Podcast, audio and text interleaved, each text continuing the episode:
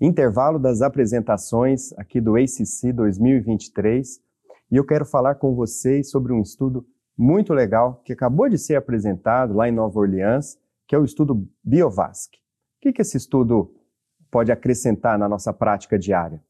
Em pacientes com síndromes coronarianas agudas, este estudo mostrou que, se este paciente for para o cateterismo e ele tiver mais lesões, né, mais de uma lesão, para além da lesão culpada, outras lesões graves, é, ou seja, for um paciente multivascular, é melhor fazer esta as angioplastias ou a revascularização completa no momento da, do tratamento da própria lesão culpada. Ué, Humberto, mas isso aí já não era algo é, sabido, conhecido, né, de você já optar por fazer uma revascularização completa nesses pacientes com síndromes coronarianas agudas? Em parte, porque o que as evidências nos mostravam até agora é que sim, eu deveria já propor uma revascularização completa das lesões culpadas, mas não no mesmo momento. Eu poderia fazer isso estagiado. Tem estudos que fizeram isso na mesma hospitalização, tem estudos que fizeram isso com uma abordagem precoce, em torno de 15 a 23 dias, por exemplo.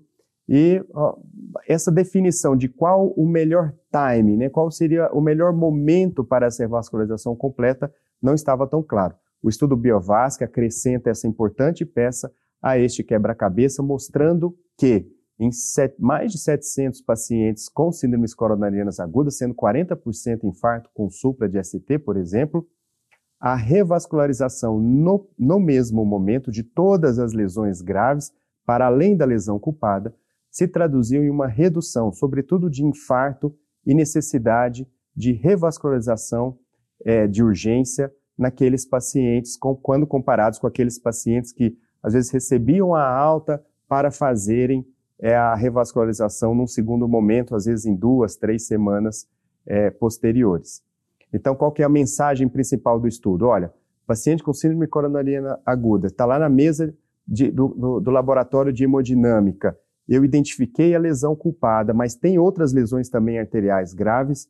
Nós agora podemos já considerar o tratamento é, de todas as lesões neste momento, que isso vai se traduzir seguramente em menor incidência de, sobretudo, eventos isquêmicos, infarto e necessidade de revascularização de urgência nesses pacientes. Fiquem ligados para mais novidades do Congresso do ICC 2023 aqui no site do Cardio Papers.